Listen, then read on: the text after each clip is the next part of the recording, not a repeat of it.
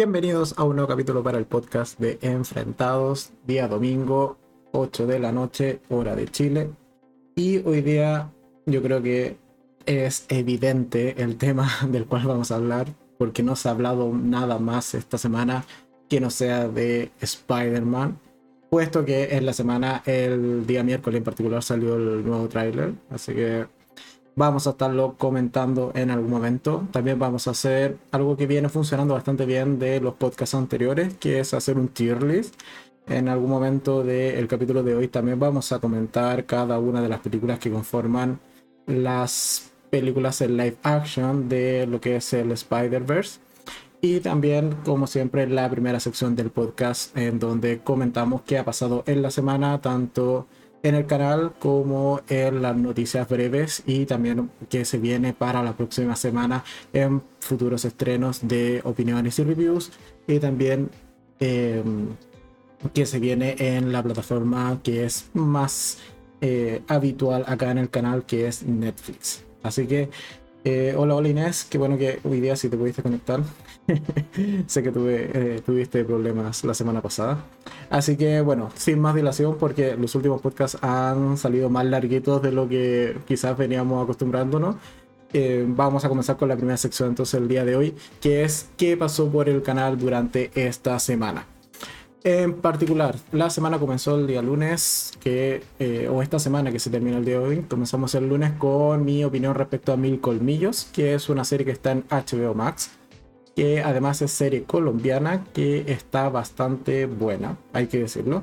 Es una, un grupo de soldados que son enviados a la selva de Colombia para realizar básicamente un reconocimiento de un objetivo y eliminarlo si es que el reconocimiento da positivo y es la, la, persona que andan buscando.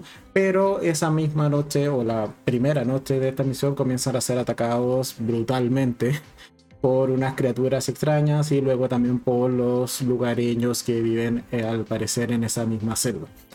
Es una serie de siete capítulos bastante estresante, que al menos a mí igual me gustó bastante, pese a que en principio es un tanto enredada, complicada de entender, porque ocurren varias temporalidades al mismo tiempo.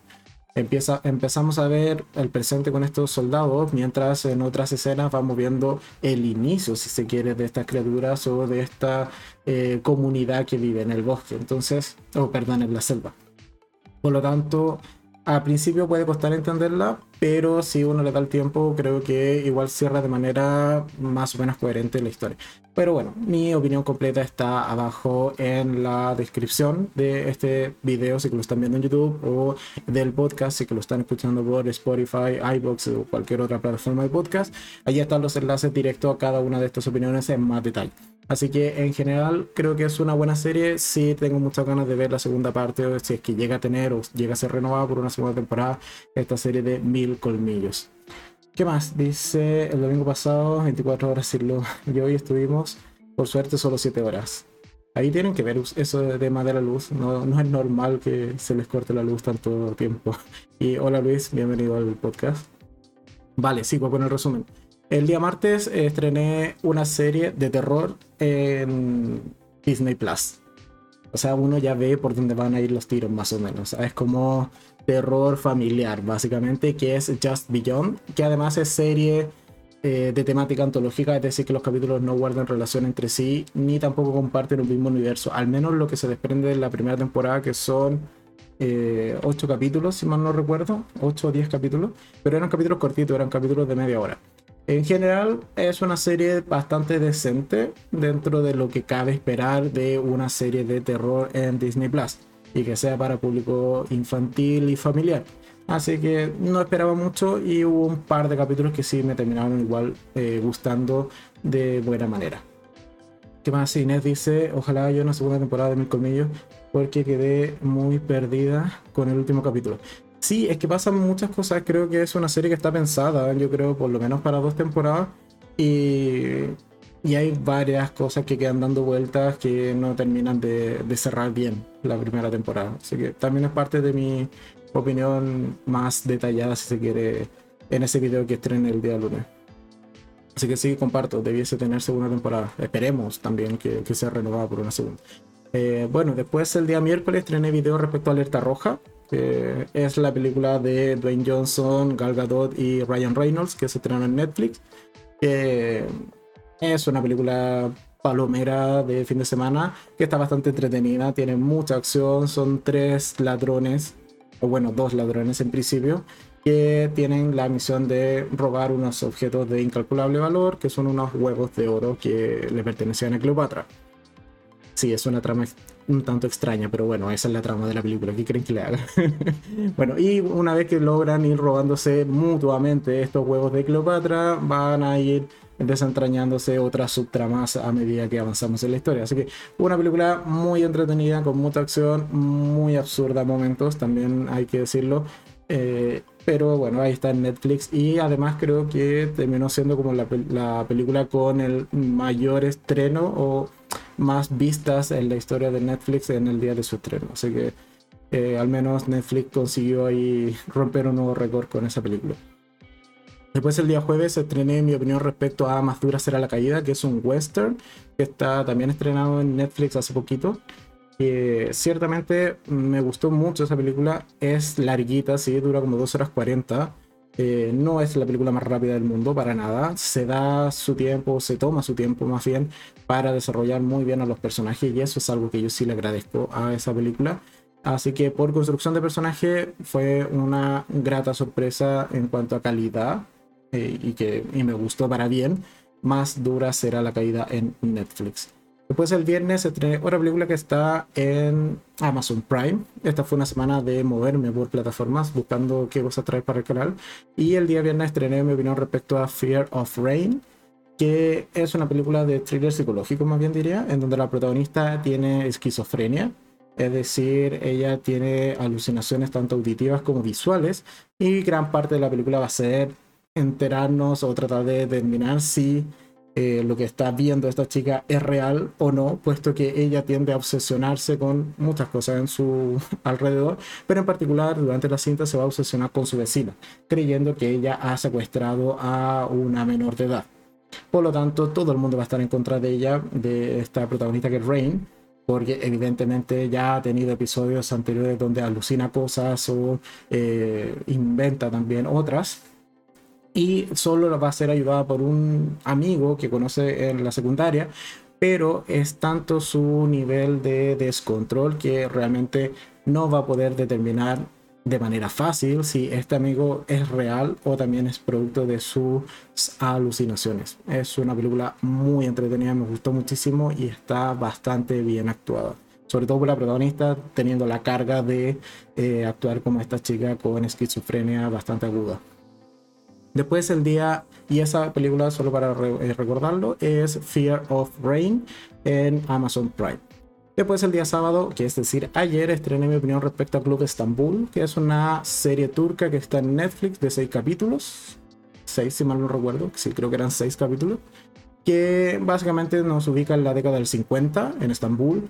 Y vemos la historia de una madre que ha estado presa eh, durante 17 años, si mal no recuerdo, 15 o 17 años, por un asesinato y tras ser indultada y puesta en libertad va a tener que reconstruir su vida y entre eso tratar de reconectar con su hija que prácticamente o más que prácticamente en realidad no sabe que su madre aún vivía y va a ser todo este shock emocional durante los seis capítulos. Una serie que mm, esperaba bastante más de ella, debo reconocerlo, sobre todo por el contexto y el desarrollo del personaje. Creo que tiene tres personajes principales en realidad esta serie. La madre, la hija, no recuerdo los nombres, pero bueno. La hija creo que era Rachel, pero bueno. Y hay un personaje que es un chico que va a animar, por así decirlo, va a eh, reavivar el Club Estambul. Y tanto la historia de la madre como la de este chico me parecen súper interesantes por el desarrollo que le dan durante la serie. Pero el tercer elemento, que es Rachel, la hija de, de Matilda, si no me equivoco es que se llamaba la madre, realmente no me gustó ese personaje. Entonces estuve en conflicto durante toda la serie por este tercer elemento o un tercio en realidad de los personajes que no me terminaba de gustar. Pero bueno, ahí como ya les señalaba abajo en la descripción están mis opiniones completas respecto a cada uno de estos títulos que he mencionado en esta primera parte del el podcast del día de hoy. Y hoy que ya porque el tiempo es poco y no nos da la vida. Hoy no hubo video aparte, simplemente teníamos el podcast y vamos a comentar las, las dos franquicias que hay de Spider-Man. La primera es Sam Raimi, después la segunda de Amazing Spider-Man y bueno, la tercera también que ahora está a manos de Marvel.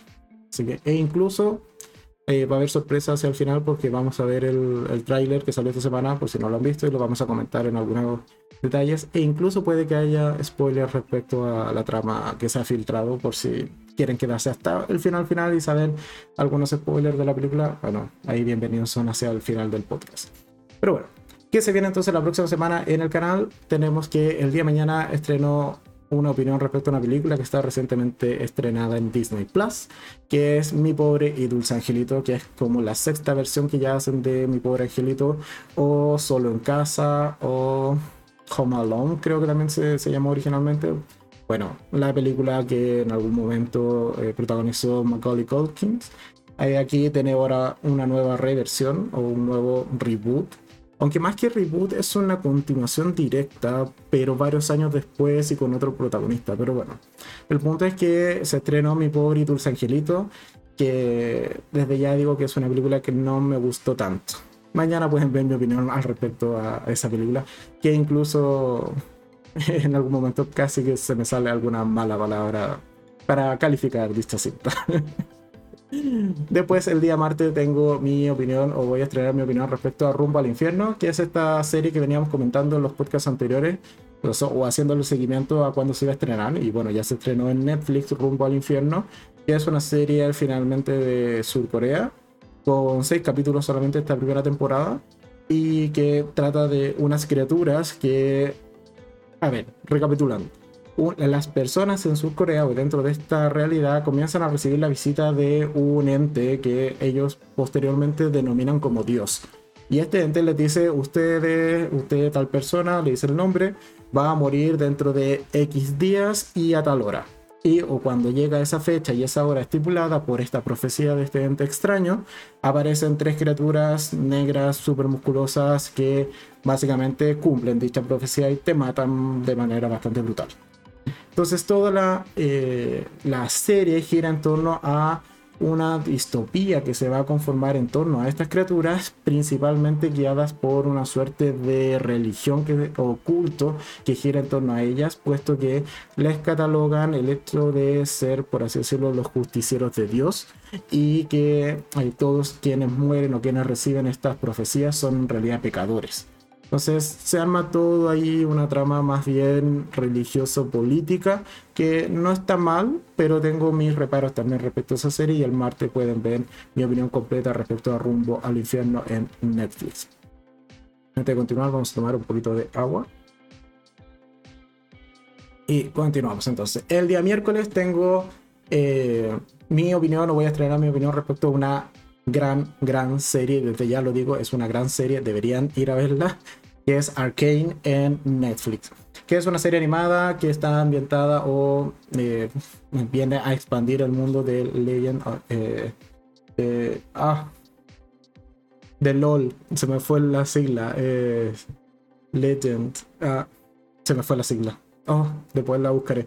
Pero viene a, expandir el, mundo del videojuego de, de LOL, que está muy buena está muy bien hecha la serie, me gustó muchísimo y el miércoles estreno mi opinión respecto a Arcane, que está en Netflix, serie de nueve capítulos de 40 minutos más o menos de, por cada capítulo, que vale mucho la pena. Después, el día jueves, estreno opinión respecto a una película que al menos acá en Chile se estrenó recientemente en cine, en particular esta semana que termina, y es Ghostbusters eh, Afterlife o Los Cazafantasmas El Legado, también se tradujo en, algunos, en algunas partes, que ciertamente está entretenida. Vale la pena ir a verla al cine. Mira, ahí depende de cada uno. Creo que es una buena continuación a la película de los 80. Pero también hay que reconocer que la película está bastante, bastante cargadita de nostalgia. Y eso es algo que a veces ayuda y a veces sirve para tapar ciertos errores en la trama. Así que mi opinión respecto a Ghostbusters Afterlife se estrena el día jueves. Después el día viernes tengo opinión respecto a una película navideña. Yay. Creo que va a ser, va, va empezando a ser tradición por lo que queda de noviembre y de diciembre, que los viernes van a ser días de películas de Navidad, al parecer. Pero bueno, el día viernes se estrenó opinión respecto a Intercambio de Princesas 3, que se estrenó recientemente en Netflix que es una película que nadie pidió, pero bueno, ahí igual estaba viéndola, solo porque ya en el canal hay review respecto a Intercambio de Princesas 1 y 2, que la vi el año pasado, cuando se estrenó la segunda parte, y bueno, ya que tenemos tercera, dije ya, ya fue, ya, ya vi las dos primeras, que puede salir mal evidentemente las cosas no salen bien en Intercambio de Princesas 3. Pero bueno, el viernes va a estar mi opinión completa respecto a esta película recientemente estrenada en Netflix. Y por último, el sábado, aun cuando aún no la he visto, la comenzaré a ver terminando el podcast el día de hoy, va a haber opinión sí o sí de Cowboy Bebop, que también se estrenó esta semana en Netflix y para el sábado pretendo tener lista, haberla visto ya esta serie y también tenerle video listo para ese día en la tarde.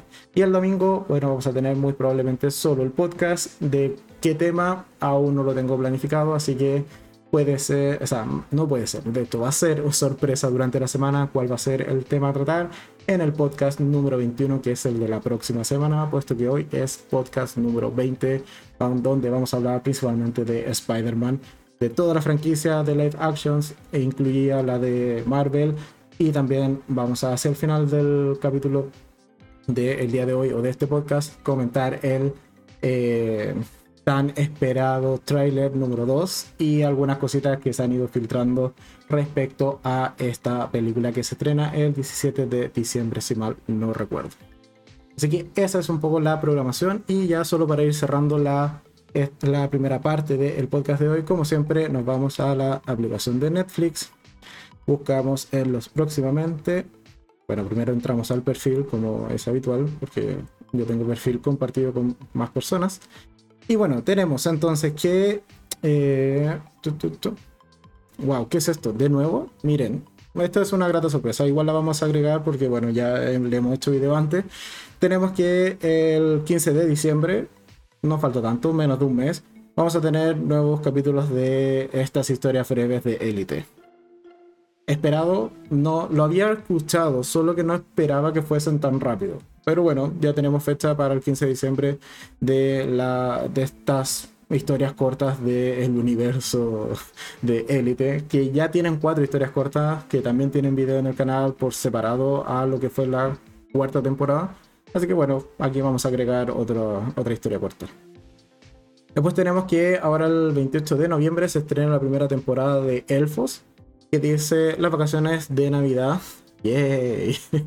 De un adolescente y su familia se convierten en una pesadilla cuando... Eh, yay. Ahí, vamos bien.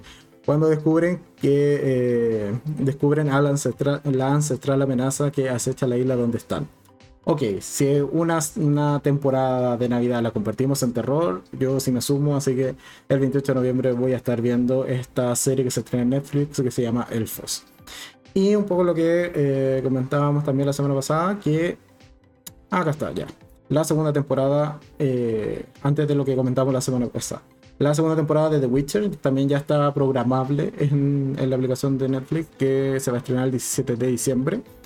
Y bueno, The Witcher, si bien no tiene review en el canal, este, o sea, la primera temporada, porque sí tiene la película animada que salió hace dos meses, diría, o por lo menos un mes.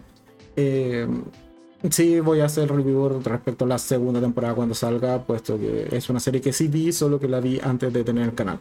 Y ahora sí lo que decía de lo que comentábamos la semana pasada, que es imperdonable que es esta película protagonizada por Sandra Bullock, que se estrena el 10 de diciembre. Así que ya nos vamos acercando al último mes del año, ahora de noviembre, al menos en Netflix, al parecer no quedan tantos estrenos llamativos como lo fue esta semana. Y que también, como ya se lo he comentado en otros podcasts, es tendencia, o sea, siempre pasa que de la quincena hacia adelante, Netflix baja el ritmo con los estrenos y a mí también me baja la carga de ver series, ver películas y un poco me pongo al día también con cosas que me fueron quedando pendientes en el mes. Mientras que los primeros 15 días del mes son a full con estrenos en todas las plataformas y es un caos. Y el elegir qué ver también es bastante complicado. Y solo para terminar eh, de redondear la idea, bueno, imperdonable que es esta película de Sandra Bullock. Dice, liberada de la cárcel en una sociedad que no está dispuesta a perdonar su pasado, una mujer busca a la hermana menor que tuvo que abandonar. Mira, se parece un poco a la trama de Club Estambul, solo que ahí lo que tenía que buscar era la hija abandonada, pero bueno, quizás se parezca un poco y hagamos alguna suerte de comparativa con Club Estambul, que está más eh, cerca en, la memoria cuando se estrene Imperdonable en Netflix el 10 de diciembre. Así que hasta acá tenemos esta primera sección del día de hoy. Eh, ¿Cómo vamos? Vamos. Vamos bien, vamos bien, creo. Entonces, ahora vamos a pasar a lo que es la segunda sección del día de hoy, en donde empezamos a comentar estas películas de Spider-Man. Y para eso, al igual que las semanas anteriores, si todo sale bien, debiésemos... Ahí estamos. Vamos entonces a hacerlo de manera didáctica para que ustedes también puedan colaborar eh, así como yo hacerlo de manera más lúdica y también opinar quizás más pausado y en general de manera más distendida. Eh, vamos a hacer un tier list o un ranking en donde principalmente las calificaciones de este ranking son los mismos cinco eslabones que tiene el gatómetro que es ya el sistema de evaluación por excelencia en el canal en donde un gatito es que es muy malo no se recomienda o yo al menos no la recomiendo a nadie. Eh, dos gatitos que mira, no es bueno, pero algo puede, podemos rescatarle. Tres gatitos que ya sí es recomendado, es como, es la nota promedio al final de cuentas que tenemos en el canal. Cuatro gatitos que es muy bueno, que vale la pena verlo, que es altamente recomendable. Y bueno, cinco gatitos es o sea, deja todo lo que estás haciendo y ve a verlo porque es una joya prácticamente que está en una u en otra plataforma. Así que ese es el resumen un poco de las cinco categorías que tiene el gatómetro. Y entonces el día de hoy vamos a comenzar comentando las películas porque más que calificarlas es que tienen alguna puntuación creo que es importante ir comentando algunos aspectos de esta película, porque francamente tenemos tres Spider-Man, tenemos tres Tia May, tenemos varios villanos que sean eh, varios villanos en general de esta de estas franquicias o del mundo de Spider-Man. Tenemos dos tío Ben y en general tenemos no sé, tres trajes diferentes, tres inicios del personaje diferente, entonces podemos hacer muchas comparativas más que simplemente irlas evaluando en alguna de estas tres categorías. Así que comencemos sin más rodeos el tier list de hoy del universo de Spider-Man. Entonces, vamos a comenzar con... Eh, a ver cuáles son los órdenes. Vamos a ordenarlas primero. Esta es la 2, esta es la 1, esta es la 1, esta es la 1, 2, 3. The Last Amazing, creo que es esta 1, estas dos. Y las de Spider-Man, creo que así estamos bien. Y esta es la de Into the Spider-Verse. Listo, ahí están ordenadas. Vale, entonces comenzamos con la primera Spider-Man del 2002. Ya son casi 20 años. Me hace sentir viejo, pero el próximo año probablemente vamos a estar celebrando en mayo, eh, de hecho el 3 de mayo, la los 20 años de Spider-Man de Andrew, o sea, de Tobey Maguire. Pero bueno, son cosas que pasan. La primera trilogía de Spider-Man comenzaron desde el 2002 hasta el 2007, eh, ambas de la mano del el director Sam Raimi, en donde teníamos además como protagonista, en este caso, a. Eh, me da con Andrew, con, eh, teníamos a Tobey Maguire, ¿dónde están los personajes? Acá está. Teníamos a Tobey Maguire como Spider-Man, a eh, William Dafoe como eh, Norman Osborn y después eh, se convierte en el Duende Verde, a Kristen, Kristen Dunst como Mary Jane Watson, a James Franco como Harry Osborn, que es el hijo de, Norman Osborn, y dentro de los importantes, a JK Jameson, o sea, JK Simmons, que interpreta a J. John, Jonan Jameson. Ok, y bueno, después vamos a tener otros personajes más que se fueron agregando, como eh, Alfred Molina en la segunda película que hace el Doctor Octopus. Pero bueno, entonces, esta primera película, a ver, yo reconozco que creo que es una película que ha envejecido bien. ¿Podría haber envejecido mejor? Sí, pero para mí siempre le guardaré un especial cariño a Spider-Man del 2002 porque me dio algo que para mí es importante en su momento que era un superhéroe al cual que me guste, al cual seguir, al cual encariñarme, al cual comprar el álbum de las láminas coleccionables. Entonces creo que es una película que yo al menos la guardo con mucha nostalgia y eh, ciertamente la vamos a colocar acá, en los tres gatitos. También, como siempre, en esta sección de los tier list, ustedes mismos pueden ir comentando en el, en el chat cuál es su calificación en el gatómetro para cada una de las películas que vamos comentando y así hacemos esta evaluación más entretenida. Entonces, para Spider-Man 1 del 2002 de las sagas de Sam Raimi, la vamos a colocar los tres gatitos.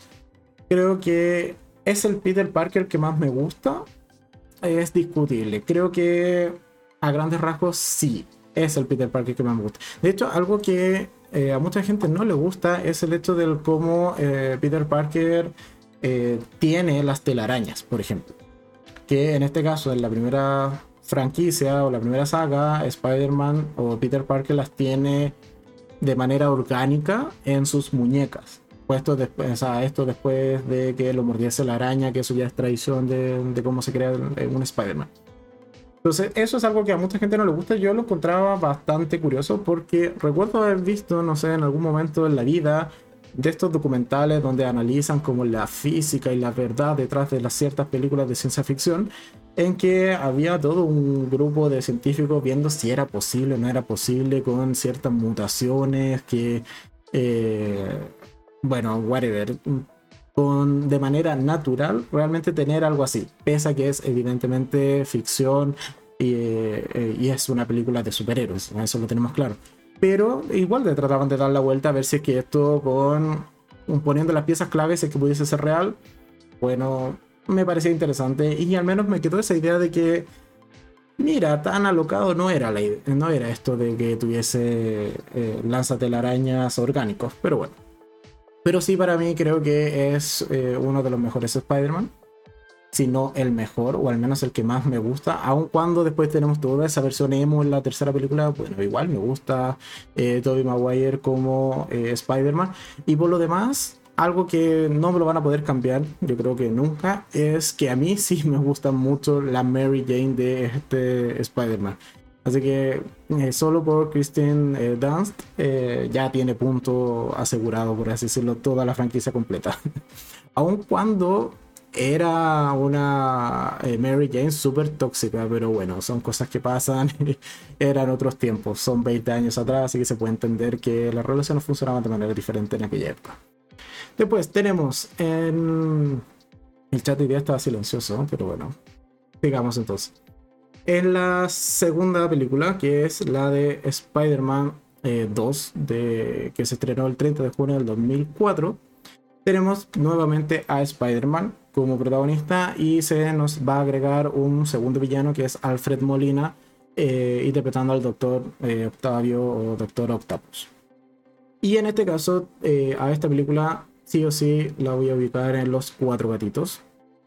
Porque Principalmente aquí yo sí estoy de acuerdo con la opinión de la mayoría que el mejor villano que ha tenido Spider-Man, aunque rivaliza bastante con el buitre, que lo vamos a tocar más adelante, pero sí creo que de los antiguos, por así decirlo, de la franquicia antigua, eh, la interpretación de Alfred Molina es bastante sobresaliente. No, no estoy desmereciendo para nada a Willem Dafoe como el Duende Verde. También me gusta pero no me gustaba del todo el traje, por ejemplo.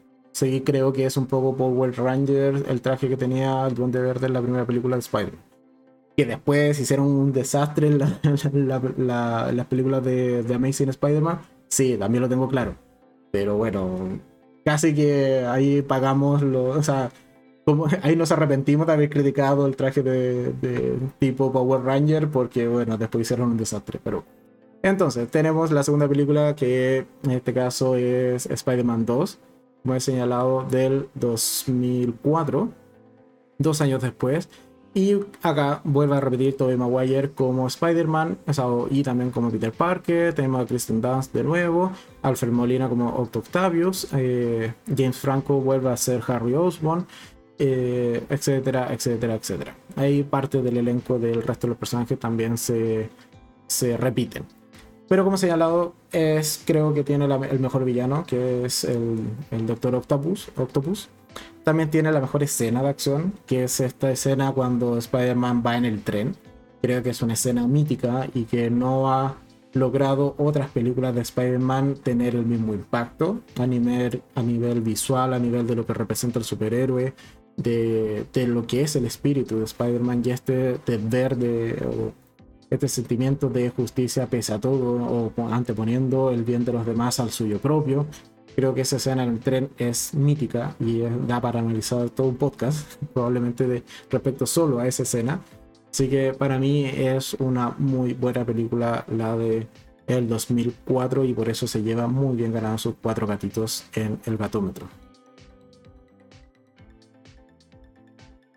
Después tenemos a la película de el 2007, que es Spider-Man 3, la última de Sam Raimi, aun cuando después eh, sí existen los rumores de que él tenía pensado hacer una cuarta película, etcétera, pero eh, ahí empiezan a aparecer las votaciones. Muy bien, gracias Luis. Luis le da tres gatitos a Spider-Man 2, ¿vale? Vale, muy bien. Seguimos entonces con Spider-Man 3. Em, a ver, ¿cuál creo que es de partida a Spider-Man 3 le vamos a lo vamos a colocar acá en los dos gatitos en mi opinión. A ver Inés además dice las películas del hombre araña las antiguas no me gustan prefiero a este nuevo actor. Vale. Eh, que dice Luis dice me gustan más eh, los hombres arañas con el nuevo protagonista que es Tom Holland. Vale totalmente válido. Hay mucha gente que también opina lo mismo yo ciertamente prefiero a Toby, aun cuando tiene cara de emo en la mayoría de las películas, pero son cosas que pasan. vale, seguimos. Entonces, en Spider-Man 3, ¿cuál es mi problema con esa película? Tenemos demasiados villanos, son tres villanos principalmente en Spider-Man 3. Puesto que tenemos a, por un lado, al Duende Verde, entre comillas, resucitando. o más que resucitando, como nuevamente con eh, en este caso con Harry, ahora con Harry Osborn, que tiene cierta manía a Spider-Man, puesto que piensa que él es el responsable de la muerte de su padre en la primera película. Entonces Harry toma el manto del Duende Verde, que vale, ya era el personaje que conocíamos hace dos películas previas, no necesitaba tanta presentación. Pero por otro lado, bueno, tenemos al hombre de arena, que está interpretado por Flint eh, Marco. Eh, no, perdón, que es Flint Marco. Sí, y que a mí no me gustó para nada. O sea, ya le dan un contexto como con la familia, si mal no recuerdo. Pero como villano no me llama mayormente la atención. Y tenemos a la primera vista de en, live action, al menos de Venom. Que eh, además va a estar relacionado en su, en su momento con Eddie Brock. Pero además tenemos que, bueno, Venom en sí logra unirse en este caso a Spider-Man. Tenemos todas las cualidades, vemos que le va cambiando la personalidad, tenemos el traje negro, que creo que sí es un acierto en la película, el traje negro es muy, es muy bonito, el que hay en esta tercera entrega. Eh, pero ya le cambia la personalidad a, Peter Parker, lo vuelve, tenemos esa escena que es ya un meme, ya ridícula cuando Peter se pone a bailar en las calles. Eh, creo que pasaron una barrera de lo absurdo que quizás no deberían. Y después el final, al fin, eh, cuando tenemos ya que Spider-Man está siendo vencido por Venom y por el Hombre de Arena, bueno, llega el Duende Verde un poco diciendo, mira, ya, ya nos arreglamos, todos aquí somos colegas y yo te ayudo y entre los dos destruimos o eh, vencemos a estos dos enemigos. Ok, no me gusta del todo cómo fue eh, hecha la película. Creo que o se quedaban solo con el personaje, o sea, solo con el villano de Venom, que hubiese creo funcionado mejor si le daban más minutos en pantalla y sobre todo mejor desarrollo a eh, Eddie Brock, o al menos a este Eddie Brock, porque no termina de ser coherente, no termina de ser creíble el, por qué lo odia a Peter Parker más que sí, estuvo falsificando fotos y por eso Peter eh, da el chivatazo, le dice a, a J, J. Jameson que estas fotos son falsas y lo terminan echando. vale, pero actuaste mal, o sea, falsificaste una foto, tenían que correrte del trabajo, entonces, eh, que por eso después lo odien, bueno, a mí no me convence mucho. Eh, ¿Qué más dice? Eh, pero es por el tema que está más ligado a los Vengadores. Sí, sí, ya vamos a llegar a Tom Holland, pero estamos haciendo el repaso desde lo más antiguo a lo más actual. Tom Holland tiene muchos adherentes. Mm, yo tengo mis reparos con el Spider-Man de Tom Holland, así que ahí vamos a comentarlo más en profundidad. Pero entonces, el ranking de la trilogía de Sam Raimi queda con Spider-Man 1 con 3 gatitos, Spider-Man 2 con 4 gatitos y Spider-Man 3 con solo 2 gatitos, aun cuando tiene un muy buen traje negro la segunda película, o sea, la tercera película de esta trilogía de Spider-Man. Luego de eso pasó el tiempo y eh, vino Mark Webb, quien hizo dos películas de Spider-Man, también de la mano de Sony, para eh, que esta productora o esta compañía al final de cuentas no perdiese los derechos, hay que ser sincero, y es por eso que hicieron de nuevo la nueva trilogía y también porque no le fue tan bien en crítica a la película 3 de Sam Raimi, aun cuando, como señalado, estaba pensado que se hiciera una cuarta con el mismo elenco y eh, desarrollando quizás una trama con otros villanos que faltaron en esa franquicia. Pero bueno, tenemos el reinicio total y comienza en el 2012 con The Amazing Spider-Man, en donde tenemos un recast completo.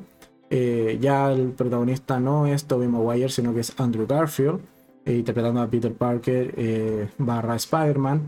Tenemos a Reese Ifans como el Dr. Curtis, que después se termina convirtiendo en el lagarto, que es el villano de la primera película de The Amazing Spider-Man.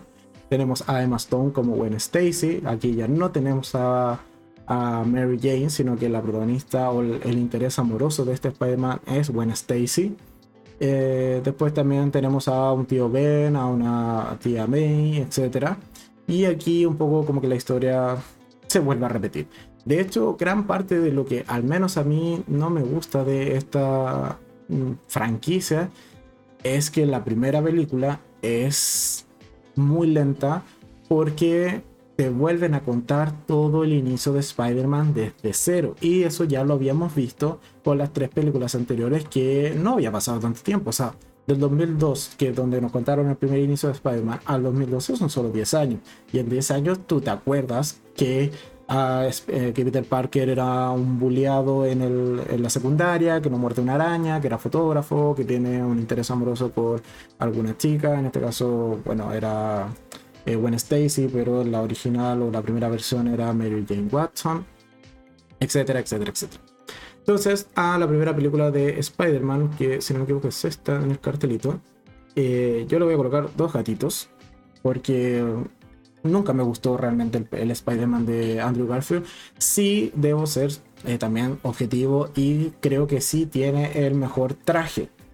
O sea, cuando vemos esas escenas iniciales, el traje ya completo, no el, la primera versión que siempre se, suele ser como super cutre pero sí el, traje ya definitivo, por así decirlo, creo que es el que se ve más real. Es el que se siente como un traje que tú puedes ir y tocarlo. No así todo el CGI que teníamos en las primeras tres películas, sino que aquí sí el traje creo que es un punto positivo. Además es un Peter Parker que es más gracioso, es más inteligente. Aquí los arañas los construye él mismo. Pero otras cosas que no me gustan de esa trama es que, por ejemplo, los padres de Peter Parker tengan como una suerte de historia como de espías. Que tengo la duda, no lo voy a aseverar ni desmentir. O no, no, lo, no tengo la 100%, la certeza, pero creo que sí es un arco de, algún, de algún cómic. Pero en general, yo creo que con, la, con el tío Ben y la tía May, con eso basta y sobra para contar la historia de Spider. Además, que tenemos el hecho de lo que ya comentaba hace un momento atrás, que repiten toda la historia. Y eso te vuelve una película súper lenta. Y además, el lagarto, que yo creo que si no lo menciono acá, y pregunto así sin entregar mayores datos, oye, ¿te acuerdas del villano de, de Amazing Spider-Man, la de Andrew Garfield? probablemente nadie se acuerda cuál era el villano porque es totalmente irrelevante y aparte feo. O sea, visualmente no les quedó bien el CGI. Así que esa es mi opinión súper resumida. Gwen Stacy sí es un personaje que me gusta. Creo que tener esta eh, coprotagonista que es inteligente, que ayuda muchas veces a Spider-Man y ayuda muchas veces a Andrew Garfield o a Peter Parker en general, creo que sí me gusta. La química de esos dos personajes, o de, perdón, de esos dos actores, me gusta mucho más que la química que había entre eh, Tobey Maguire y Kristen Dunst. Pero esos elementos que sí le encuentro positivos a la saga o a la primera película de The Amazing Spider-Man, no. Realmente no son suficientes, en mi opinión. A ver, eh, Inés dice que a Spider-Man 1, 2 y 3 le da un gatito. Vale, a Inés no le gustan las películas antiguas de Spider-Man. Eso lo, ha dejado más que claro eh, en, su comentario resumido. Pero bueno, entonces, y después tenemos ya lo que para mí es. Qué bueno que aquí la terminaron y no seguimos por este camino. que es en este caso eh, The Amazing Spider-Man 2 Rise of Electro. O algo así como. Eh, el poder de Electro, como se tradujo en España, o la amenaza de Electro acá en Latinoamérica. A ver. ¿A alguien le puede gustar ese eh, Jamie Foxx azul y que se ve muy mal? y, sin mencionar que ya, ahí el diseño de Jamie Foxx, ok, ya puede ser discutible. A algunos le puede gustar más el azul que otro color. Vale pero lo que hicieron con el Duende Verde no tiene ningún sentido. Esto de que aparezca este amigo que es. Eh... déjenme poner los enlaces. Ahí sí. Eh, entonces, ¿dónde está el elenco para acordarme completo? Vale. Eh, que aparezca este eh, Harry Osborn interpretado por Dan Dihan. Sí, creo que algo así. Sea, a ver, este amigo aparece de la nada y dice como. Esa Peter, hola, ¿cómo estás? ¿Te acuerdas de mí? No, ¿quién eres? Soy tu mejor amigo de la infancia. Ah, en serio, ¿no tenías más amigos? ¿No te acuerdas de mí? Eh, no, en realidad no. Pero era tu mejor amigo. Bueno, ya lo hizo el guion, seamos amigos. Ok, un poco ese es el reencuentro que tiene en realidad eh, Harry Osborn de eh, The Amazing Spider-Man con Peter Parker. Y además, Harry le dice como, Mira, me he enterado que anda un superhéroe por acá que se llama Spider-Man, que tiene unas cosas medio extrañas ahí como con su genética, y yo tengo una enfermedad también súper extraña, pero yo sé que con la sangre de él me mejoraré. ¿Vale? No, yo creo que... Y Peter le dice, vale, no, yo creo que no, no te vas a mejorar. O sea, esto de andarse inyectando sangre de otro sin saber el grupo sanguíneo, sin saber nada, no, yo creo que te va a hacer mal pero soy tu mejor amigo de la infancia, ¿no? Pero yo creo que te va a hacer mal, no, Spider-Man no. o sea, a ver, nos damos cuenta de que ese es realmente el argumento principal de toda eh, la segunda película y que por eso eh, eh, Harry Osborn puede terminar convirtiéndose en esa cosa horrible que le dicen el duende verde, pero que su armadura no tiene casi nada de color verde, es más negra, pero bueno, son cosas que pasan. Si en la cara tenía un par de brillitos verde, puede que por eso sea duende verde, no sé. O sea, gran parte del argumento es eso, es como, mira, yo a ti que no te he visto en muchos años, necesito que necesito sangre, dame sangre. Sé mi donante de sangre. Y el otro tipo dice, no, no quiero, ¿por qué?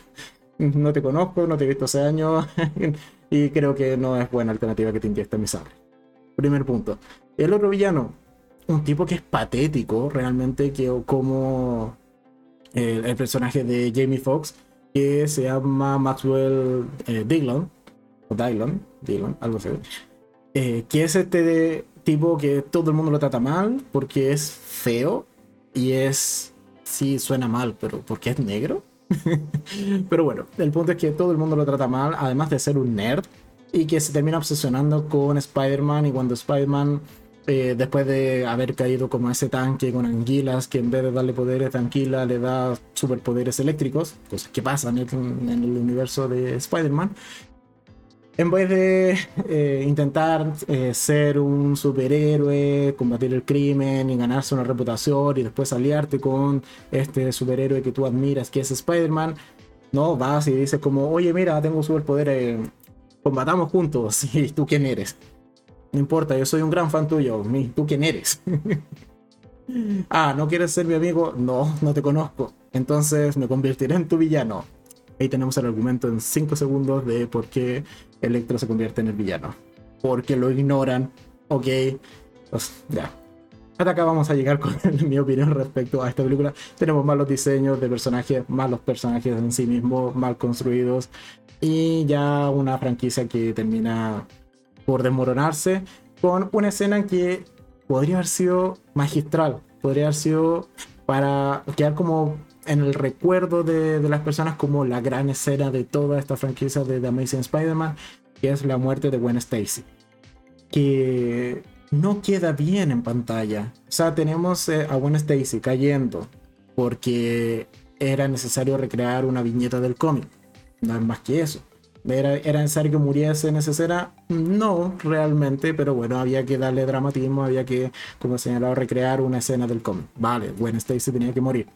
Pero ese lanzamiento de telaraña, que se va como desenrollando en cámara lenta mientras Gwen Stacy va cayendo, y que se arma como una manito, al final de cuentas, en la punta de la telaraña, esa manito, si la sacabas, creo que la escena quedaba un millón de veces mejor.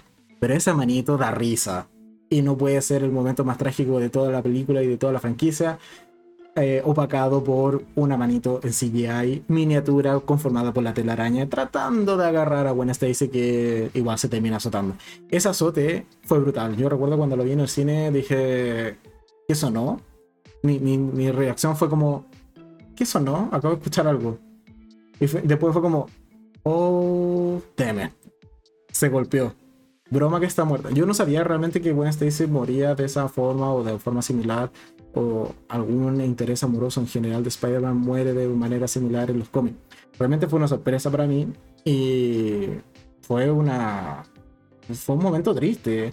En su momento no tampoco me percaté tanto de la manito que, conforma la telaraña, pero es un momento fuerte. Es una pareja que se veía bien en pantalla, que tenía buena química y que muere por porque no alcanza simplemente Spider-Man a salvarla. Creo que esa escena podría haber sido la mejor, pero ahora que uno ya la revisiona con más tiempo en la casa, le puede dar play retroceder, etc. Y se da cuenta de esos detalles, va perdiendo impacto, si se quiere, eh, o seriedad esa escena que podría haber sido mítica de, de Amazing Spider-Man 2. Y esto por todo lo ya mencionado porque la trama es mala, o en mi opinión, porque los los eh, villanos también son pésimos. Simplemente le vamos a dar un gatito a eh, Amazing Spider-Man 2. Y con esto ya, ahora sí, llegamos a las películas que a Inés, que está en el chat, eh, todavía le gustan. Que son las nuevas películas del universo cinematográfico de Marvel, en donde Sony se ha aliado con Marvel Studios para eh, compartir los derechos de Spider-Man porque, bueno, Sony ni tonto ni perezoso dice esto es una mina de oro, no lo voy a soltar, así que si quieres tener a Spider-Man en tu universo, lo compartimos y aquí nos vamos mitad y mitad o como diga el acuerdo, así que... Y, en mi opinión no lo van a soltar y van a tratar de igual recuperar a Tom Holland en algún punto y llevárselo simplemente al universo de Sony. Pero bueno, las películas de el nuevo Spider-Man. Y aquí en sí vamos a comentar solo las películas propias de Spider-Man. No vamos a comentar Civil War, que es su primera aparición en el universo cinematográfico de Marvel. Sino que simplemente vamos a comentar Spider-Man Homecoming, eh, Far From Home. Y la última sección que, como he señalado del podcast del día de hoy, vamos a comentar el, segundo tráiler de eh, No Way Home, que es la tercera película que se estrena ahora el 17 de diciembre. Mismo día que se estrena la segunda temporada de The Witcher que veíamos en la primera entrega. Hay veces que tengo buena memoria para pero bueno. Entonces, Spider-Man Homecoming, eh, que se titula algo así también como de regreso a casa, eh, ocurre casi inmediatamente después de los hechos ocurridos en, Capitán América Civil War. Y en este caso, de hecho, a estas películas ya le dimos eh, tier list, le dimos. De hecho, me las voy a saltar. Denme un segundo. Las puedo ver desde acá. Sí, a ver, sí, sí, sí. Vale, vale. Estas, de hecho, las incluimos en el tier list de las películas de. Eh, en las que hicimos del universo cinematográfico de Marvel. Así que lo vamos a ubicar tal cual. A Homecoming en su momento le dimos cuatro gatitos, un poco para ser consistentes.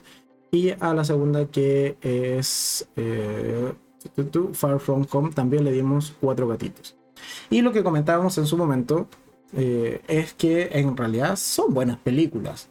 Son entretenidas. El protagonista creo que es el que mejor encaja con el Peter Parker de los cómics. Al ser joven, al ser eh, gracioso, al ser inexperto.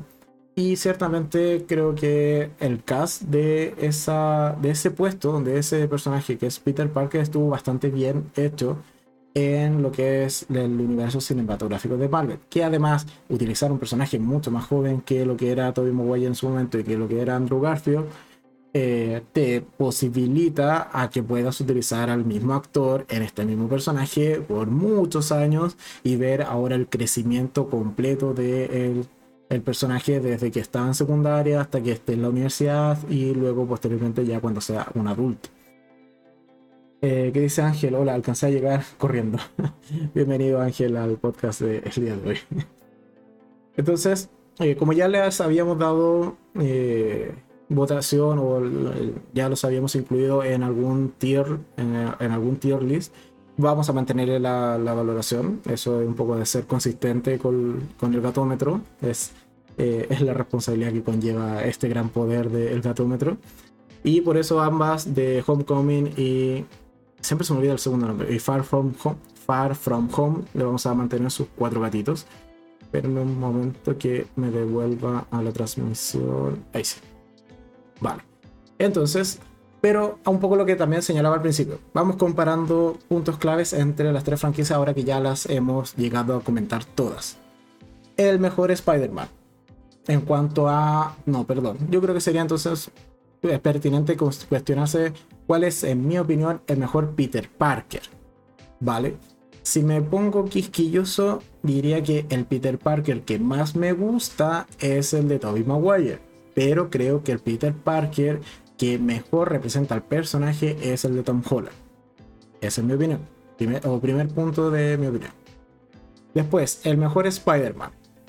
Creo que el mejor Spider-Man sí es el de Tobey Maguire el de Peter Parker, el, el Spider-Man de Tom Holland, no me termina de convencer que constantemente lo estén ayudando. Creo que es un Peter Parker, o sea, perdón, Spider-Man muy joven aún, con mucha inexperiencia. Es entendible por la edad, sí, totalmente. Pero yo al menos no estoy tan afiatado, tan, o me siento tan cercano, si se quiere, a este Spider-Man de Tom Holland. En cambio, el Spider-Man de Andrew Garfield, como ya lo señalé de delante, creo que es el que tiene al menos el mejor traje. Sobre todo en The Amazing Spider-Man 2, creo que ese traje es una maravilla verlo en pantalla, todo el CGI y, la textura que tiene el, traje de, The Amazing Spider-Man 2, creo que es el mejor traje.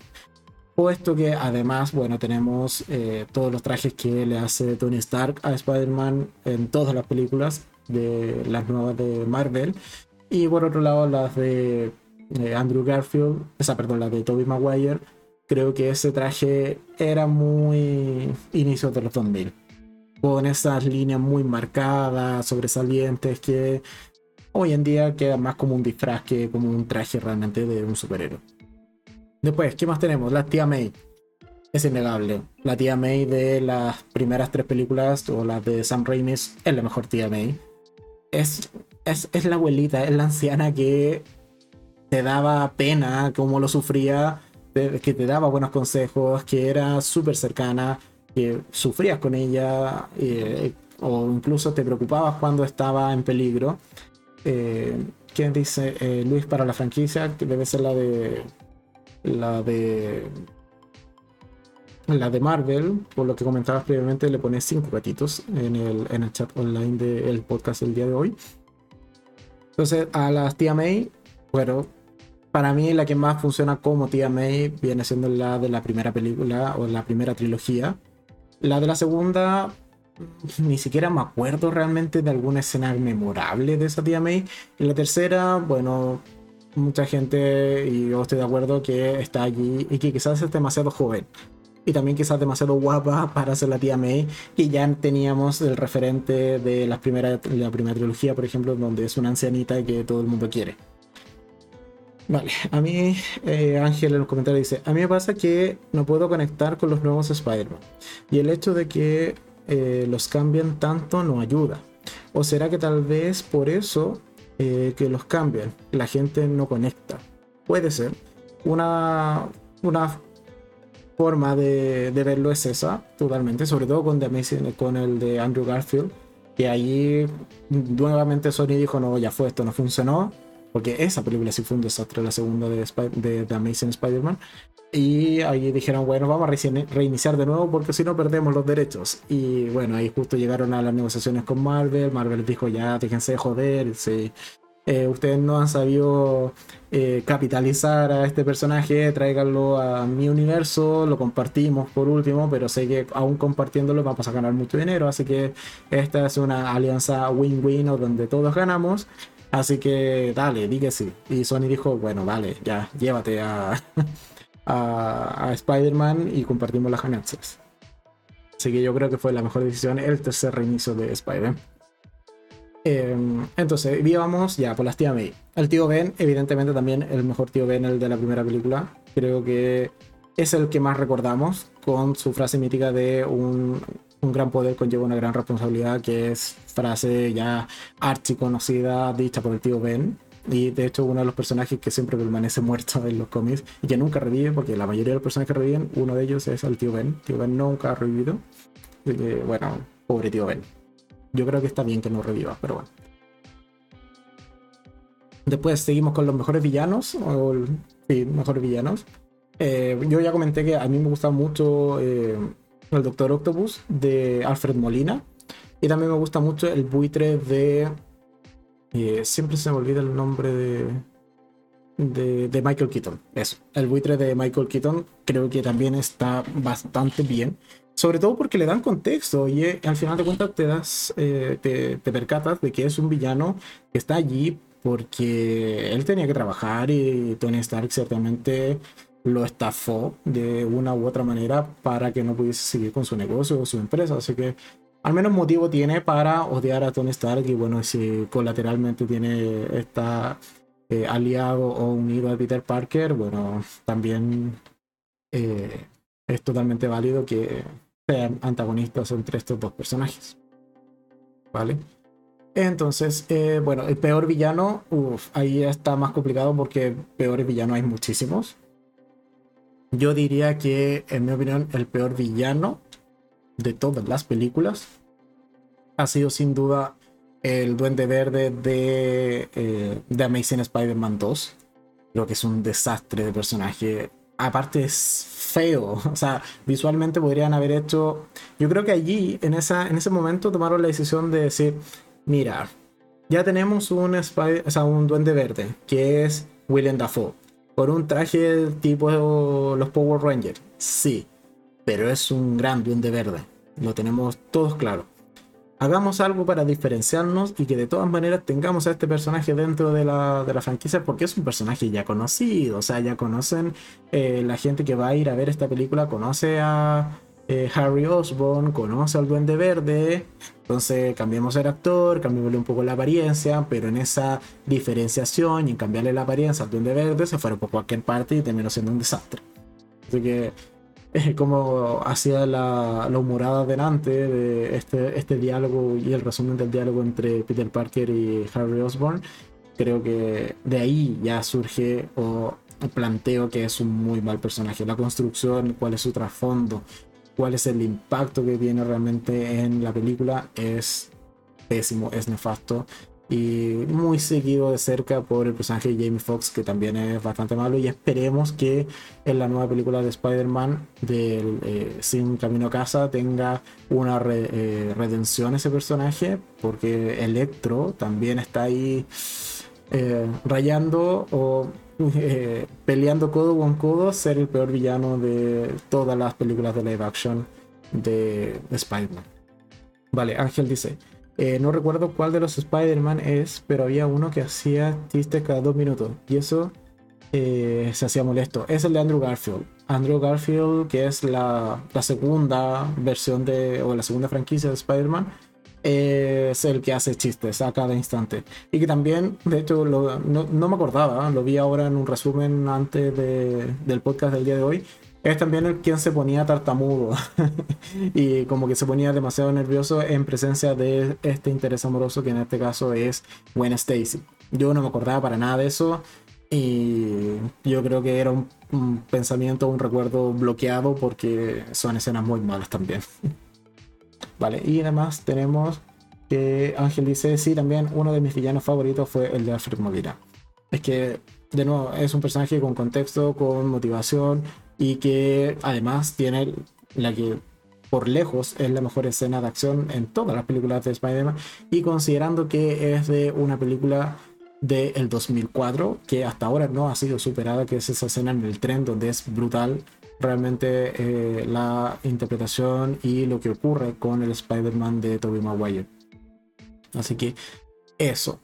Entonces, y solo me queda acá que no se alcanza a ver en el directo para quienes están viéndolo en YouTube, que es Spider-Man Into the Spider-Verse, que es la película animada de Spider-Man, que francamente no la va... Ah, no, se quedó en el... No, bueno, vamos a poner por acá. Solo porque no, no quiero dejarla en, los cero gatitos. O sea, en, un gatito. Que ya se coló dentro del, del tier list. Pero a lo que iba es que básicamente esa película no la he visto. Entonces, cuando vaya, cuando vaya a salir la segunda parte, porque va a tener segunda parte Spider-Man Into the Spider-Verse, eh, la voy a ver y eh, allí podré opinar con mayor soltura al respecto porque ciertamente nunca me llamó la atención y tampoco nunca tuve tiempo realmente de ver esta primera película de, animada de Spider-Man, que es Spider-Man Into the Spider-Verse. Eh, así que la tengo pendiente de ver pero sí o sí lo haré cuando se vaya a estrenar la segunda película que ya está en producción o al menos confirmada. En alguno de esos dos estatus está. Así que esa sería entonces el tier list del día de hoy. Y como venía comentando al inicio de este podcast, vamos a ver si lo... No, bien, no, no pasa nada. Eh, vamos a hacer algo especial también el día de hoy, que es comentar el tráiler que da origen a el podcast del día de hoy que surgió en la semana, que fue el tráiler número 2 de, de Spider-Man. Eh, tengo que buscar siempre el nombre. Porque entre tanto Home siempre me confundo entre Far From Home, Homecoming y No Way Home. Bueno, vamos a comentar el tráiler número 2 de Spider-Man eh, No Way Home.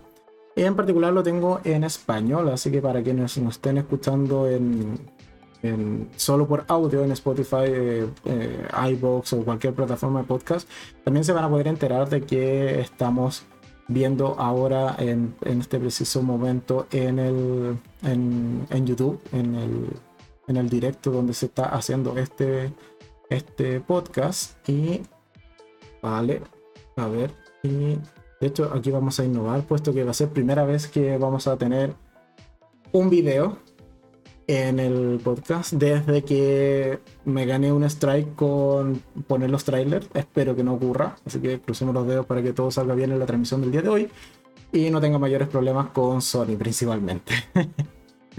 Pero bueno, entonces vamos a ir viendo el video eh, del trailer número 2 y lo vamos a ir poniendo pausa y lo vamos a ir comentando.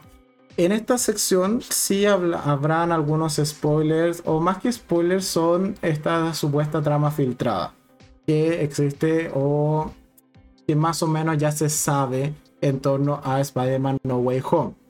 Aun cuando me voy a saltar sí los spoilers eh, graves y potentes de quienes mueren, por ejemplo, en la película, pero sí comentaremos algunos detalles que Puede que sean verdad, puede que no. Yo ciertamente algunos sí me los creo, otros que todavía tengo las dudas. Y dice podcast reaction. Eh, sí y no, porque ya lo vi en la semana. De hecho, hubo un podcast en donde les consultaba si, si les interesaría ver eh, reacciones en el canal, pero no, no prendió la idea. Talla interna, como estamos en época electoral, lo de no prende, pero bueno. Entonces, vamos a, eh, sin más rodeos, poner esto esperando que todo se escuche bien. Eh, yo al menos hice las pruebas previas, así que debiese escucharse. Y está en español eh, de España, porque en español latino no lo encontré.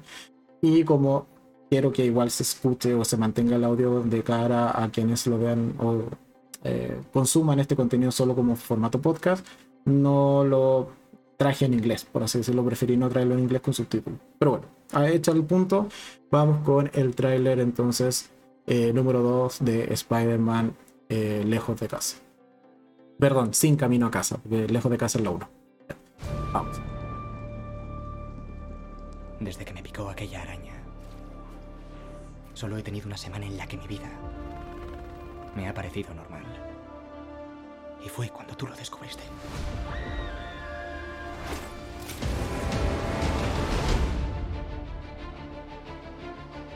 Ese Ya vale. O sea, de partida, bueno, que me puedan confirmar si es que lo estaban escuchando bien. Y también por el tema de, como les señalaba, del copyright y no tener mayores problemas con Sony, vamos a ir poniéndole pausa. Así que, bueno. En la primera parte, básicamente es el resumen de lo que ya vimos en la segunda película de Spider-Man, que es cuando Misterio revela al mundo de que quién es Spider-Man y aquí todo el mundo empieza como a perseguir a Peter Parker porque dicen como, oye, tú eh, fuiste el asesino de Misterio, que es lo que vemos en la escena post créditos. ¿Es post créditos? Sí. Sí, es escena post créditos de la película número 2, cuando también vemos a eh, JK, eh, no J. James, J. Ah, J. Simpson. Sé que me falta una letra, ya, whatever.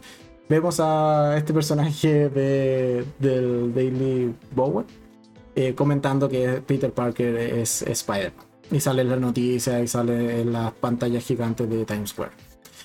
Entonces, desde ahí que, eh, o la segunda parte de esta, o sea, la tercera parte de esta, de esta franquicia va a arrancar exactamente allí.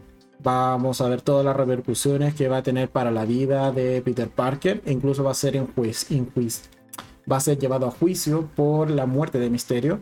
Y por allí ya se rumorea quién va a ser el abogado que también es un personaje importante dentro de, eh, del mundo de Marvel principalmente. Y va a ser uno de los primeros cameos que debiésemos ver en esta tercera entrega. Eh, también, más que cameo, es recuperación de un personaje de otra. eh, de otras series que han habido por allí en Netflix. Estoy tratando de de hacer el spoiler, pero a la vez no, pero bueno. es un poco de no tener la costumbre de hacer spoilers, pero. O al menos tratar de no hacer spoilers. Entonces, vamos a tener como un primer acto que es o la película donde se va a centrar principalmente en Spider-Man tratando de eh, recuperar su vida o tratar de salir de esta situación más bien legal. ¿Ok? Y va a ser ayudado por un abogado que es bastante conocido dentro del mundo de Marvel. hechizo que jorobaste para que olvidasen que Peter Parker Y después de eso va a ir, o se le va a ocurrir la idea, justo cuando ya llegue Halloween, de eh, acudir en este caso al Doctor Strange para que lo ayude quizás con un hechizo en donde todo el mundo olvide que él es Peter Parker. es Spider-Man. Perdón, que es Spider-Man. Gracias, Doctor Strange. Ha empezado a traer visitantes. Y aquí es cuando, bueno, Peter siendo Peter, y ahí es cuando a mí me hace o me pone nervioso si se quiere eh, que este sea el argumento de la película. Eh, lo que vamos a ver es que Peter Parker interrumpe al Doctor Strange, no quedándose callado. Lo interrumpe, lo interrumpe, empieza con esta frase que se veía más en la primera eh, campeando spoiler. Leyendo los comentarios de Ángel. Eh, em- eh, comienza con este diálogo que se ve más en el primer tráiler en donde le dice como oye ya pero todos se van a olvidar y pero me gustaría que no sé que M. James lo supiera que la tía May también que quizás el amigo que se me acaba de ir el nombre también lo, lo supiera y Doctor Strange le dice por favor quédate callado porque vas a interrumpir esto One ya le avisa en el primer tráiler de que oye no hagas el hechizo porque va, es súper peligroso Doctor Strange dice, sí, sí, dale, dale. Tú vete a, a, la película de Shang-Chi y no molestes acá. Entonces, eh, ya, tenemos eso. Y evidentemente el hechizo sale mal, que es la escena que veíamos anteriormente. Vamos a retrocederlo un poquito. Para que olvidasen que Peter Parker es Spider-Man. Ha empezado a traer visitantes. Y evidentemente eso que sale mal va a hacernos... Eh, ¿Qué dice Inés tan poquito? muestra un poco más. No, sí, vamos a verlo completo, solo que voy por partes porque si lo pongo de corrido, eh, corro más riesgos con Sony. Así que estamos tratando de mantenerlo todo perfectamente equilibrado, como lo decía Thanos en, eh, Infinity War. ya, entonces, claro, evidentemente van a venir más villanos de otras realidades o de otros universos. Y esto, evidentemente, se origina o al menos nosotros o, yo me considero ahí parte de, de, los que especulan respecto a estas películas, que esto ocurriría dado el final que tiene la serie de Loki. Puesto que para quienes no han visto la serie de Loki, que bueno, ya ha pasado bastante tiempo desde que terminó, así que no es mayor spoiler que comentemos el final de Loki. Pero en el final de Loki se desata el multiverso, principalmente. ¿Ya? Entonces hay una acción que comete tanto Loki como Sylvie, que siempre la tengo siempre acá atrás, eh, mirándome, cuidándome las espaldas en los Funko algo hacen estos dos personajes que desata el multiverso. Y es producto también de este, esta ruptura de la continuidad de, la sagrada línea del tiempo que se especula que se da origen o que se permite que en esta película de Spider-Man, que ocurre más o menos al mismo tiempo, es que tengamos la inclusión de otros villanos de otras franquicias, ¿vale? Un poco ese es el argumento que al menos todos creemos como cierto, porque todavía no ha sido confirmado, dado que no hemos tenido la película todavía, pero que tomamos como válido. Todos los universos. Vale. Y entonces, por ejemplo, a ver si logramos capturarlo justo. Si se fijan, bueno, no puedo poner el cursor encima, pero justo allí, en medio del humo, ya tenemos a uno de estos villanos que viene de otra franquicia que no es más que el Duende Verde con el traje que ya hemos comentado de temática Power Ranger. Es decir, es el, es el Duende Verde de la franquicia de Sam Raimi o de Tobey Maguire, la primera trilogía. De todos los universos.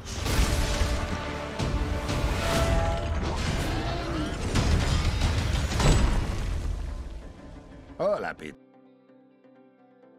Este ya evidentemente es mucho más conocido, que es eh, Alfred Molina como el Doctor Octopus, que vuelve a repetir y de hecho ya lo habíamos visto hacia el final del primer tráiler. No eres Peter Parker. Perdone, ¿cuál es su nombre? Doctor Otto Octavius. en serio, ¿cuál es su nombre verdadero? Hay otros ahí fuera. Hay que mandarlos de vuelta. Ya, aquí en esta escena, bueno, se ve poquito, pero si se fijan, quien está detrás sería el tercer villano a eh, hacerse presente en esta película, y es Electro. Así que, pero eh, después más adelante se ve mejor, pero no es el Electro azul. Así que eso es de agradecer, sino que aquí Marvel dijo, mira, el azul, al igual que como decía yo delante, mira, el azul se ve pésimo Así que aquí le vamos a colocar un color más natural y más parecido a los cómics con una tonalidad amarilla. Que también era el rayito que se veía hace unos momentos en el trailer. Así que, poneos en plan Scooby-Doo. Sabe, todo esto ha sido obra suya. Yo también conozco un par de frases mágicas, empezando por por favor. Por favor, poneos en plan Scooby-Doo.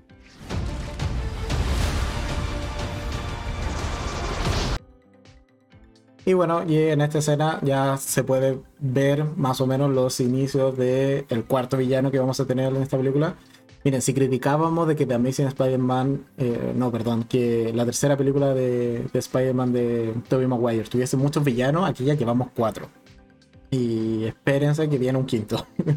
Pero de momento tenemos entonces al hombre de arena también, confirmado. Vas a volar hacia las tinieblas para luchar contra fantasmas. ¿Qué quiere decir? Todos mueren luchando contra Spider-Man. Es su destino.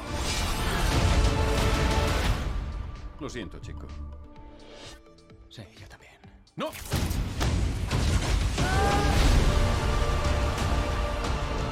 ¡Espere! ¡Tiene que haber otro modo! ¡No lo hay! Son un peligro para nuestro universo. No me quitaréis esto. Ya, si se fijaron, ahí acaba de aparecer el electro que les decía. Que No, no, Eh, no lo hay. vamos a ver. Bueno, ahí Alfred más pro. Pero ahí está Electro de Jamie Foxx, que ahora ya no es azul, creepy y desagradable a la vista, sino que va a ser simplemente con tonalidades amarillas y, y es algo que se agradece. Así que aquí yo sí agradezco que hayan cambiado el diseño del personaje y que sí hayan dejado relativamente similar o casi sin alteraciones el del Doctor Octopus y el de el Duende Verde. Daréis esto. Peter. Luchando. Para poder tener todo cuanto quiera. Eso es lo que me refería con lo de El Duende Verde. Sigue con su armadura clásica, así que totalmente agradecido. Eh, ¿Qué dice Ángel? Bueno, Ángel venía diciendo sí, Alfred Molina, así como con emoción. Eh, qué bueno que el Doctor Octopus fue hecho por el mismo actor y no aceptaría otro. Y después eh, nos comenta que son casi los mismos villanos que la primera franquicia. Efectivamente, de momento tenemos eh, dos villanos confirmados de la primera franquicia, que es el Duende Verde que está en pantalla, y tenemos a Alfred Molina como el Doctor Octopus, que son de por sí los mejores villanos de esa franquicia, así que eh, si no me traían a ese Venom, yo no me quejaba, si no me traían...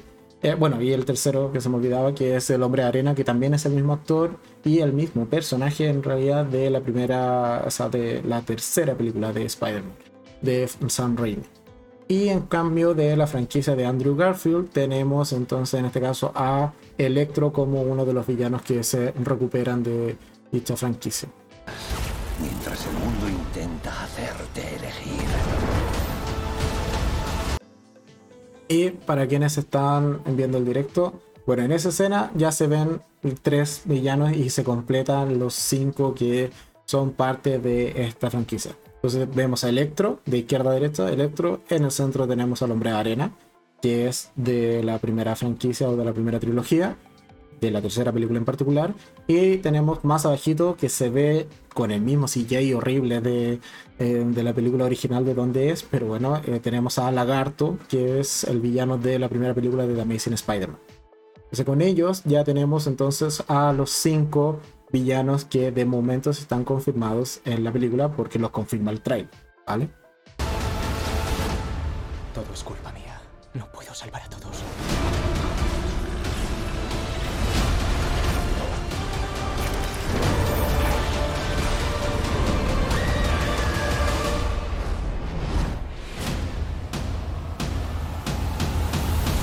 agradezco que en realidad no aparezca una mano de telaraña, ¿no? porque es la misma escena que con Gwen Stacy. ¿no? ¿Qué pasa? Han empezado a venir y no puedo detenerlo. Exclusivamente en cines. Vale, entonces eso ha sido el tráiler eh, número 2 de eh, Spider-Man sin regreso a casa, que se estrenó este miércoles. Eh, tiene varias cositas, pero no sé si están realmente dispuestos a escuchar spoilers, porque como he señalado, la trama en realidad está filtrada y eh, son de fuentes bastante confiables que la, quienes las han filtrado. Preguntas surgen varias, evidentemente, como si eh, o a todo esto, no sé si quieren verlo de nuevo, pero de corrido, sin pausar, puesto que ya hice como las explicaciones. ¿Qué, qué me dice el chat? Si, si lo quieren ver. Pero bueno, un poco lo que iba diciendo de en cuanto a mientras eh, van respondiendo. O si no, le damos simplemente una visión de corrido. Vale. Desde que me Por favor, Sony, no me castigues. Solo he tenido una semana en la que mi vida me ha parecido normal. Y fue cuando tú lo descubriste.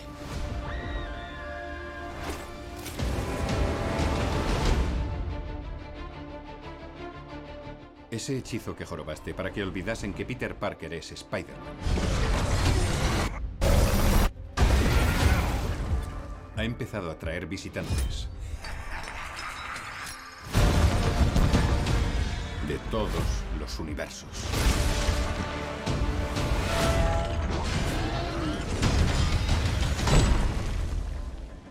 Hola, Peter. No eres Peter Parker. Solo le pongo pausa a esa parte porque se me un tercer strike.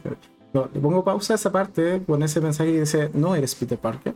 Porque desde solo esa frase ya se han armado una serie de teorías en donde prácticamente todo el mundo dice como aquí en esa escena Alfred Molina confirma el Spider-Verse. Ciertamente yo estoy de acuerdo. esa, frase, esa frase de no eres Peter Parker, o al menos el Peter Parker que él conoce, evidentemente deja una puerta abierta a otras especulaciones respecto a esta película. Sí. Perdone, ¿cuál es su nombre? Doctor Otto Octavius. En serio, ¿cuál es su nombre verdadero? Hay otros ahí fuera. Hay que mandarlos de vuelta. Así que, poneos en plan Scooby-Doo. Sabe, todo esto ha sido obra suya. Yo también conozco un par de frases mágicas, empezando por, por favor. Por favor, poneos en plan Scooby-Doo.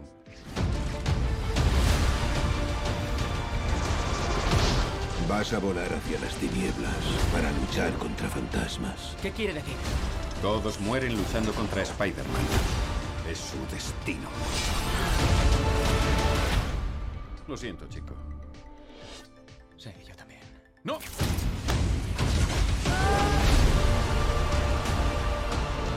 ¡Espere! ¡Tiene que haber otro modo! ¡No lo hay! Son un peligro para nuestro universo. No me quitaréis esto.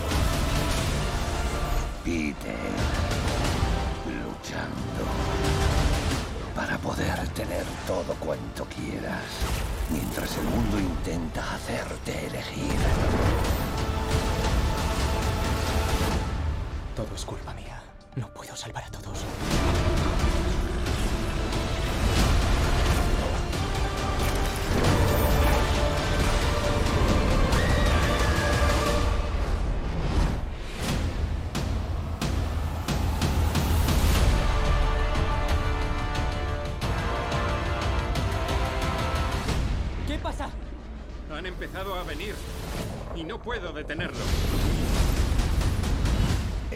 Exclusivamente en cines.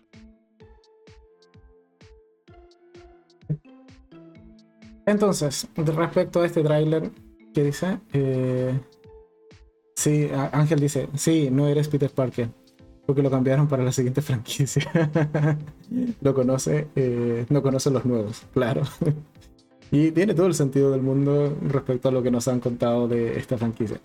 Pero claro, teorías, o no sé si, bueno, después por si quieren ir a ver el tráiler más eh, en detalle, hay pequeñas cositas que se pasan eh, por alto. Por ejemplo, que es eh, el hecho de que la gran parte de las escenas finales, al parecer, van a ocurrir en la torre, esa es la torre, en la Estatua de la Libertad. Que eso es lo que está como en obras, y es porque, si se fijan, hay un, un frame o un, un- un par de frames donde se ve que le están colocando un escudo tipo el Capitán América. Entonces, eso es también una, una estructura que en algún punto del trailer se cae y se rompe. Y es ese escudo de tipo Capital América que le están poniendo la Estatua de la Libertad. Eh, respecto a si aparecerán o no eh, los otros Spider-Man, que es gran parte de los misterios que envuelven a esta, esta película. Ciertamente, mi opinión es que sí, sí van a aparecer los otros dos Spider-Man. Creo que hay pistas en este tráiler que te lo indican, aun cuando no se ven. No hay ningún frame en donde se vea otro Spider-Man, pero sí hay pistas o eh, mucha gente se ha dedicado a analizar frame por frame, ya a determinar si es que han borrado, por ejemplo, digitalmente a los otros eh, dos Spider-Man y uno puede llegar a cierta conclusión de que sí, de que sí los han borrado. Hay algo que también está en torno a esta película que es que, o es un misterio que hay, eh, que es el hecho de que en teoría esta película viene a recrear a los seis siniestros, que es todo un arco en los cómics de Spider-Man. Y eh, aquí hemos contado solo cinco villanos. ¿Existe un sexto? Sí. Yo también ahí tengo mi opinión porque en su momento se barajaron varios personajes. Uno que podía ser buitre, que podía ser, eh, que tendría sentido que fuera buitre porque es parte de los seis siniestros del cómic. Eh, otro que podría ser Rino, que estuvo rumoreado mucho tiempo, porque de esta película han salido muchísimos rumores. Y finalmente el tercer villano que podría unirse y confirmar los seis siniestros sería Venom.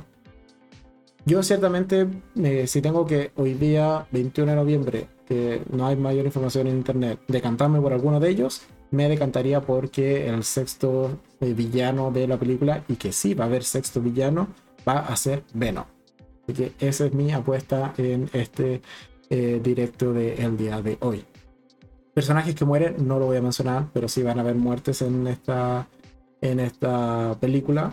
Eh, creo que esa muerte en particular, si es que es cierto el rumor y la filtración que hay en internet, me va a doler, ciertamente. Va a ser una muerte que no me va a terminar de, de gustar, pero bueno, así lo han decidido, o al menos así se ha filtrado. Eh, ¿Qué más eh, ocurre dentro de la película? Que es algo que a mí no me gusta, es que si, si llega a ser cierta la filtración que hay en internet, gran parte de la película sería por culpa de, o los eh, conflictos de la película serían por culpa de Peter Parker. Y eso no me termina de gustar. Espero que busquen otra forma de realmente contar la historia, de tener el mismo conflicto, pero que no sea culpa de Peter Parker o de que comete un error o que es un adolescente estúpido. Yo espero que la película no se termine convirtiendo en eso y que tenga todos esos fallos de, de guion, de coherencia, de argumentos y que sean suplidos simplemente por el fanservice de ya ver a los villanos eh, icónicos de franquicias anteriores y por sobre todo de ver a los Spider-Man de Andrew Garfield de Andrew Garfield y Tobey Maguire espero que no ocupen ese recurso para tapar los hoyos argumentales o las cosas que quizás no salgan bien en la película. Eh, dice Ángel, mm, Toby Maguire, eh, ya entrando en años sería interesante. Sí, claro, sería un Spider-Man mucho más experimentado, probablemente con más aventuras en el cuerpo, eh, que probablemente le puede servir a Parker o a este Peter Parker de Tom Holland como una suerte de, de guía por así decirlo, o que le enseñe que un gran poder conlleva una gran responsabilidad, frase que hasta ahora en el universo de Marvel, de Marvel no le han dicho a Peter Parker y creo que es fundamental para el arco del personaje de, eh, de Spider-Man.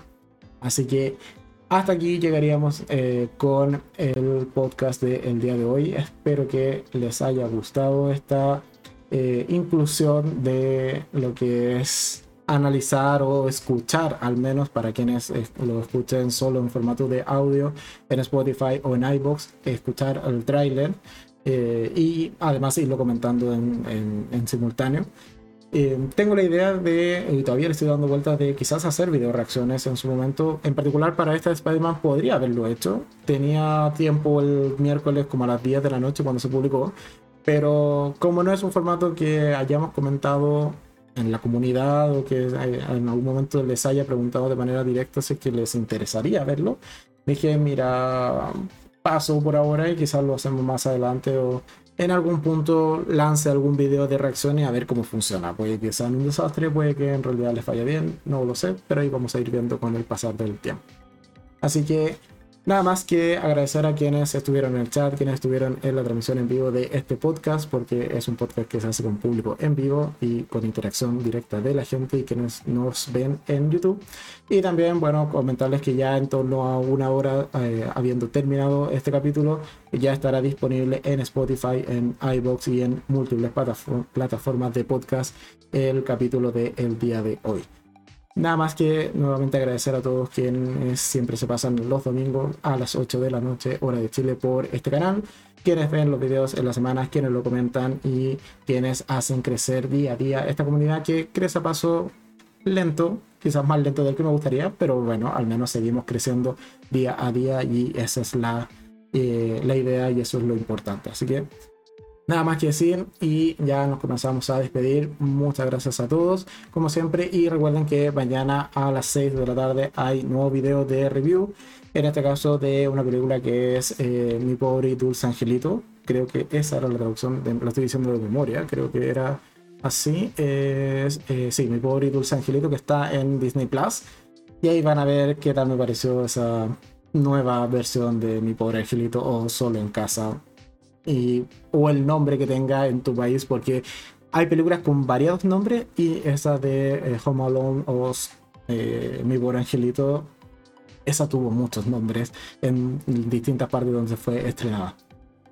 ¿Qué dice eh, Ángel? Lo último que va diciendo dice los videos reacciones son buenos y cuanto más emocionales mejor. Por eso lo tengo ahí como una idea y es principalmente calzar los tiempos de cuando llego a ver el, el tráiler, porque aparte por lo general yo no veo los trailers de las películas o de las series que después me siento a ver en las tardes para ver el canal, puesto que no sé, simplemente muchas veces veo este tráiler sin sonido que es un par de eh, segundos de adelanto que te da Netflix, por ejemplo.